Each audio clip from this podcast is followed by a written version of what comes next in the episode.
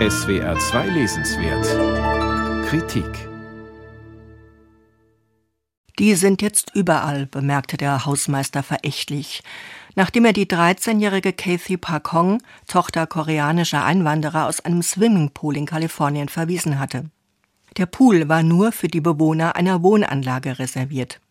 Hongs Einwand, dass ihre Tante dort lebte und sie zu Besuch war, half nicht. Asiatische AmerikanerInnen haben nach Ansicht vieler weiser US-Bürgerinnen in bestimmten Wohnvierteln nichts zu suchen. Kathy Park Hong, 1976 in Los Angeles geboren, erinnert sich an diesen demütigenden Vorfall Ende der 80er Jahre. Störgefühle ist der Titel ihrer Essaysammlung, in der die mehrfach ausgezeichnete Lyrikerin Autobiografie und Kulturkritik zu einer Analyse des anti-asiatischen Rassismus in den USA verbindet.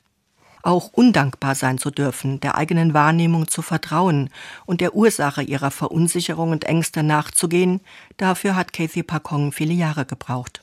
Das Ende der weißen Unschuld und Schuld lauten die Titel von zwei der sieben Essays, in denen Hong zu klaren Schlüssen über das Land kommt, in dem sie zwar geboren ist, aber nicht wahrgenommen wird.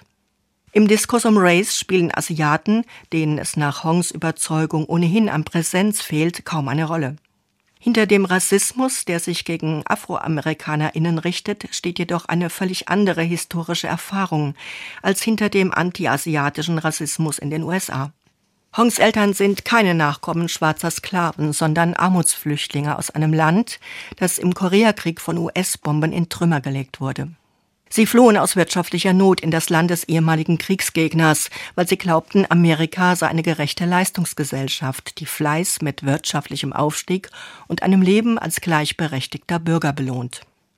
Gefühle von Scham und des Nichtgenügens bezogen sie auf das eigene Herkunftsland, denn Amerika ist das Land der Möglichkeiten. Die Konsequenz dieses Narrativs vom kindlich unschuldigen Amerika analysiert Kathy Park Hong anhand ihrer eigenen Biografie, die durch Depressionen, Leistungsdruck und Selbsthass geprägt ist. Die 46-jährige Autorin deckt die manipulativen Denkmuster auf, die Zweifel an den eigenen Gefühlen nähren, weil sich Vorwürfe gegen Amerikas imperialistische Geopolitik oder Rassismus per se verbieten. Hong ist mit ihrem Essayband ein erhellender Augenöffner gelungen, der 2020 in den USA für hohe Aufmerksamkeit sorgte. Konsequent legt sie den Ursprung ihrer Störgefühle frei, indem sie Beobachtungen, Reflexionen, Literaturzitate und Erkenntnisse von KulturkritikerInnen zum Thema Race verbindet. Der afroamerikanische Comedian Richard Pryor dient ihr in der persönlichen Auseinandersetzung mit Rassismuserfahrung ebenso als Beispiel wie die koreanisch-amerikanische Avantgarde-Künstlerin Teresa Hak-Kyung Cha. Auf über 200 Seiten führt Hong Beweise für die von AsiatInnen erlebte strukturelle Ungerechtigkeit an. Man bekommt gesagt, alles ist viel besser geworden, während man denkt, alles ist gleich, stellt die Autorin fest. Man bekommt gesagt, Asiatische Amerikaner sind so erfolgreich, während man sich wie eine Versagerin fühlt. Dieser Optimismus weckt falsche Erwartungen, die ihrerseits die beschriebenen dysphorischen Gefühle verstärken.